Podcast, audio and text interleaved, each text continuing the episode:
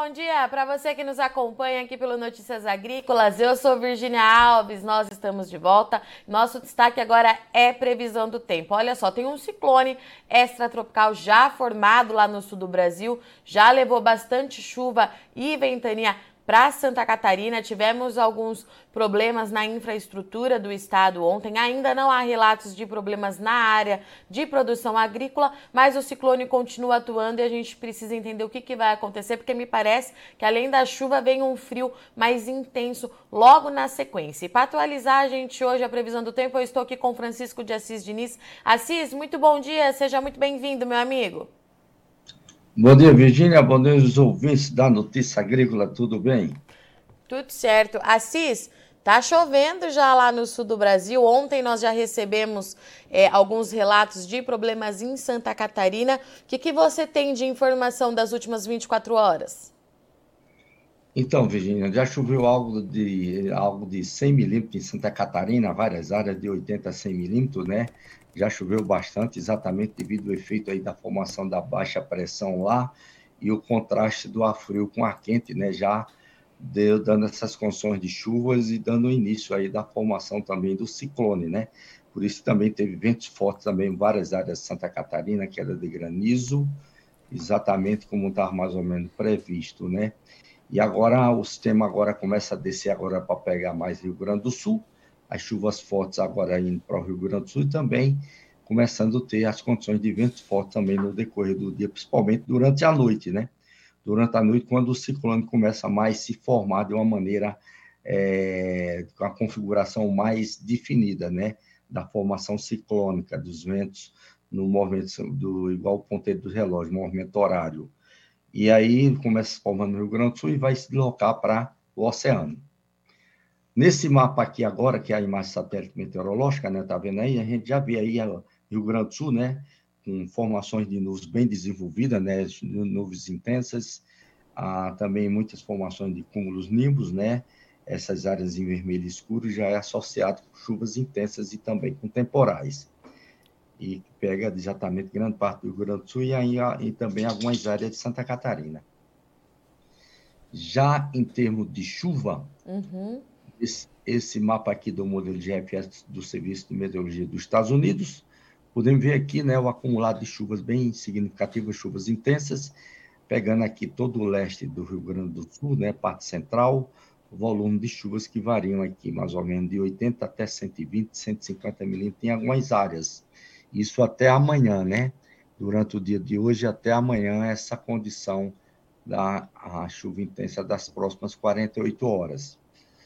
As chuvas também, é, amanhã já chega ali também em São Paulo, né, de maneira mais fraca, são chuvas isoladas, chuvas isoladas também em Santa Catarina, no Paraná, aliás, e, no Mato Grosso do Sul. Santa Catarina tem condição de chuva ainda no decorrer do dia de hoje, né? Chuvas também significativas, né? Variam aí mais ou menos de 40 a 50 milímetros ainda, além do que já choveu, como a gente falou, né? Chuva também chega ali no Rio de Janeiro, principalmente o sul do Rio de Janeiro, né? região de Angra dos Reis, mas são chuvas isoladas, são chuvas fracas, não são chuvas fortes, não. Chuvas que variam aí mais ou menos de 10, no máximo 20 milímetros. Nordeste ali do, de, de São Paulo, né? Pode chegar chuvas também na faixa até de uns 30 milímetros ali, litoral nordeste de São Paulo e Vale do Paraíba. Na parte central do Brasil fica praticamente sem chuva, e o sudeste também, grande parte do Brasil ainda ficando sem chuva, nessa época do ano faz parte da climatologia também todo o interior do Nordeste. E na costa leste do Nordeste, as chuvas são mais fracas, né? Diminuiu também a intensidade. As chuvas fracas alentam o litoral da Bahia, Nordeste da Bahia e o Recôncavo Baiano, indo até o litoral do Rio Grande do Norte. Chuvas fracas também norte do Maranhão e do Piauí, litoral do Ceará, e as chuvas também ali no norte do Pará e no Amapá, mas também são chuvas aí que variam de 10 a 20 milímetros no máximo. Já em Roraima, ali em Roraima, e no nor noroeste e o norte do Amazonas, ah, os volumes de chuvas podem chegar aí na faixa dos 30 milímetros, mas também são muito pontuais, né? Chuvas mais fracas na parte central do Amazonas. Agora, se a gente for ver aqui, por exemplo, para o final de semana, né? A sexta-feira até o domingo, a gente vê que não tem chuva entre o centro e o sudeste do Brasil e o sul, né? Fica sem chuva, que a, aquela a condição do ciclone vai passar de uma maneira rápida, e aí depois a gente vai ver que já começa predominando o frio aqui na região sul do Brasil e no sudeste. A chuva fica mais concentrada exatamente agora somente na região norte e também na costa leste do nordeste, aqui são chuvas fracas também. Lá na região norte ali, no Amazonas, o volume de chuvas pode ficar na faixa aí de 50 a 60 milímetros na parte noroeste do Amazonas. Termos de chuvas aí para os próximos do, próximas duas semanas, né? Então, esse primeiro mapa é aquele praticamente primeiro que a gente já viu ali. As chuvas aqui da região sul do Brasil e do Sudeste, né? Parte central ficando sem chuva e a chuva ficando concentrada aqui na parte norte e oeste do Amazonas, né? parte norte-oeste do Amazonas, e Roraima e o extremo norte aqui entre o Pará e o Amapá de uma maneira mais fraca. Depois, no próximo mapa da próxima semana, próximo 15 dias, ou seja, até o dia 27, né, a gente vê que grande parte do Brasil fica sem chuva também, até na região sul também, aí fica sem chuva devido ao predomínio do ar frio, depois a gente vai ver que tá um ar, vai ficar um ar frio predominando, mas aí volta a chover depois, né, mas de uma maneira fraca, né, as chuvas ali chuva anualmente de 20, 30 milímetros, é, pegando Rio Grande do Sul e Santa Catarina, né, mas é concentrado mais ali na parte norte do Rio Grande do Sul, região da Serra e Santa Catarina, né? Aumenta agora, depois, as chuvas aqui no litoral do Nordeste, né? Principalmente ali na Bahia, no Recôncavo Baiano, litoral de Sergipe, de Alagoas, de Pernambuco, da Paraíba, né? Os volumes de chuvas aí que pode passar de 50 a 60 milímetros, né, em algumas áreas. Em assim. termos de em termos de frio, né? Em termos de frio, podemos ver aqui, deixa eu mostrar outro mapa aqui, em termos de frio. Isso aqui é de chuvas intensas também, que é durante o dia de hoje até amanhã, né? Também mostra ali as chuvas volumosas ali no norte do Rio Grande do Sul, que pode chegar algo de 150 milímetros, aqui no modelo do, modelo do IMET, né, do, do Cosmo. É, de temperatura aqui para o sábado, então a gente vê que as menores temperaturas ficando aqui, é, mais ou menos aqui no, na Serra Gaúcha e Serra Catarinense, né?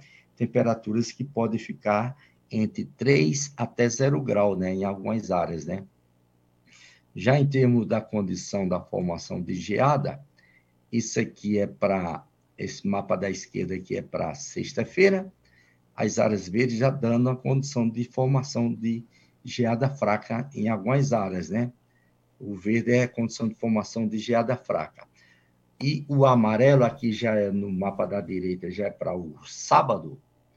Então, já no sábado aqui, no dia, a gente vê que tem condição de geada moderada na Serra Gaúcha, né, nordeste do Rio Grande do Sul, os Planalto Sul, Planalto Norte, Santa Catarina, a parte central e oeste de Santa Catarina, o sul do Paraná, região da Serra ali também de Curitiba, mais ou menos, né? Região da Serra do Paraná, com também condições de formação de geada moderada, né? E também grande parte ali da grande parte do Rio Grande do Sul com condições de formação de geada e, e grande parte também do estado do Santa Catarina também a parte sul e oeste, meio centro do Paraná, com condições de geadas fracas, né? Que deve ter realmente algumas geadas ali, pegando na região é, Guarapuava, região de Goiere, região de Cascavel, também com condições de algumas geadas fracas, né? É, essas regiões todas aí dando essa, essa condição da formação de geada. A, essa na parte ali do Paraná, né? Ela deve ser mais geada mais fraca. Na, com exceção ali da parte sul e meio, em meio do, da serra do, de, do Paraná, que a geada deve ser mais moderada. Mas mesmo assim, a gente vê que tem grande parte da região sul do Brasil com condições de formação de geada, mesmo sendo geadas fracas, né? Temperaturas que devem ficar mais ou menos ali variando em grande parte da região, as mínimas de 3 a 5 graus, né?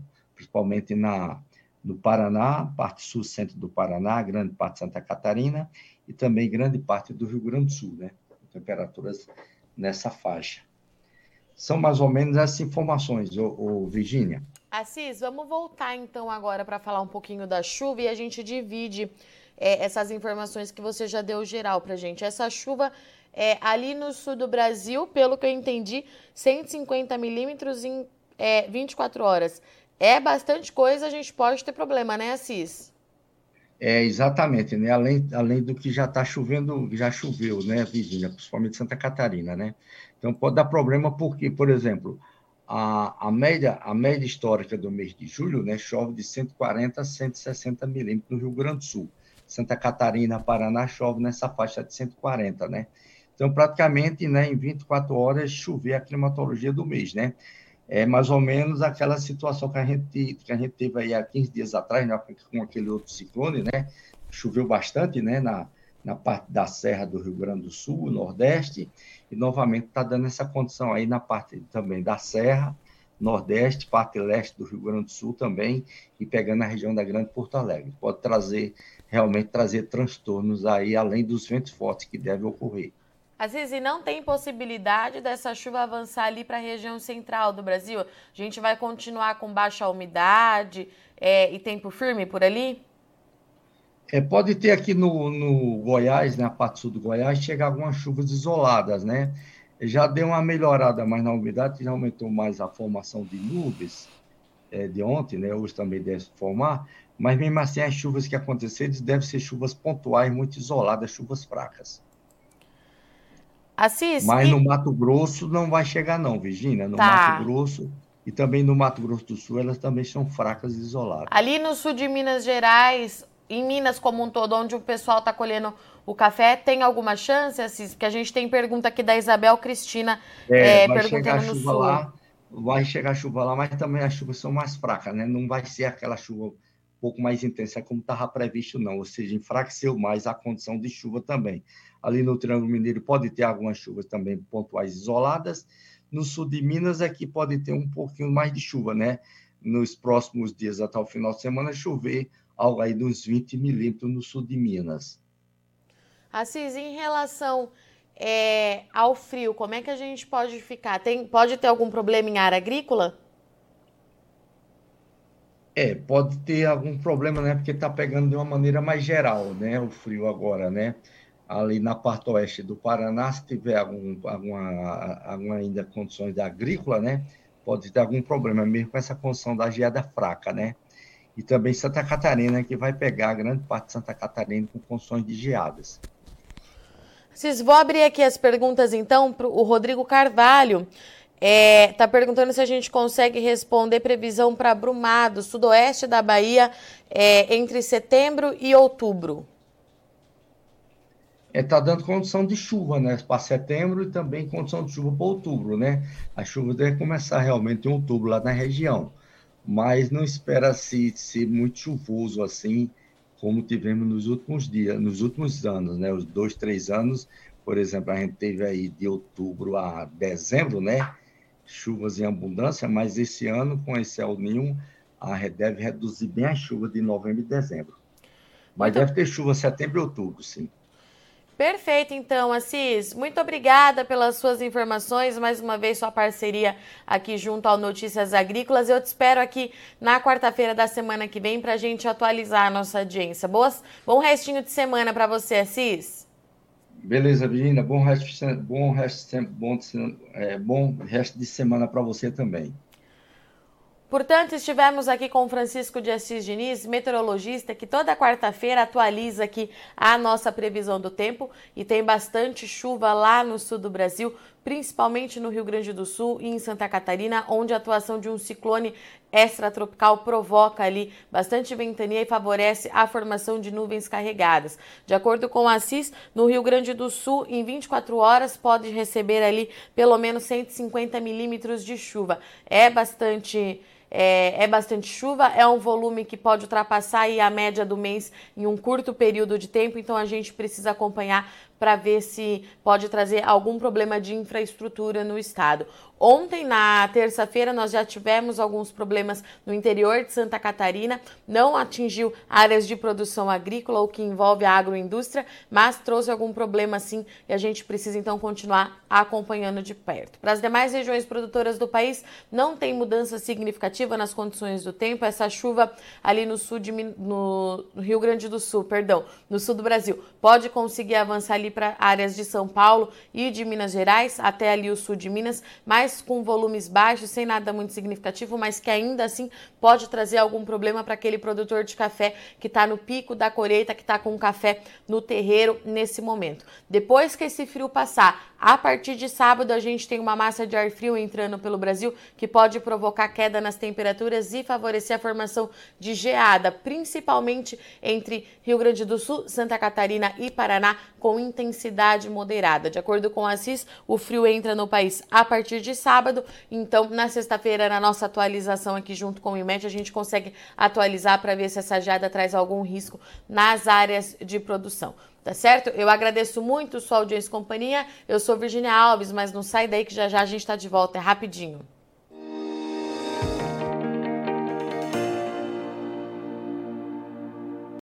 Participe das nossas mídias sociais no Facebook Notícias Agrícolas, no Instagram arroba Notícias Agrícolas e em nosso Twitter arroba Noteagri. E para assistir todos os vídeos, se inscreva no YouTube, na Twitch, no Notícias Agrícolas Oficial.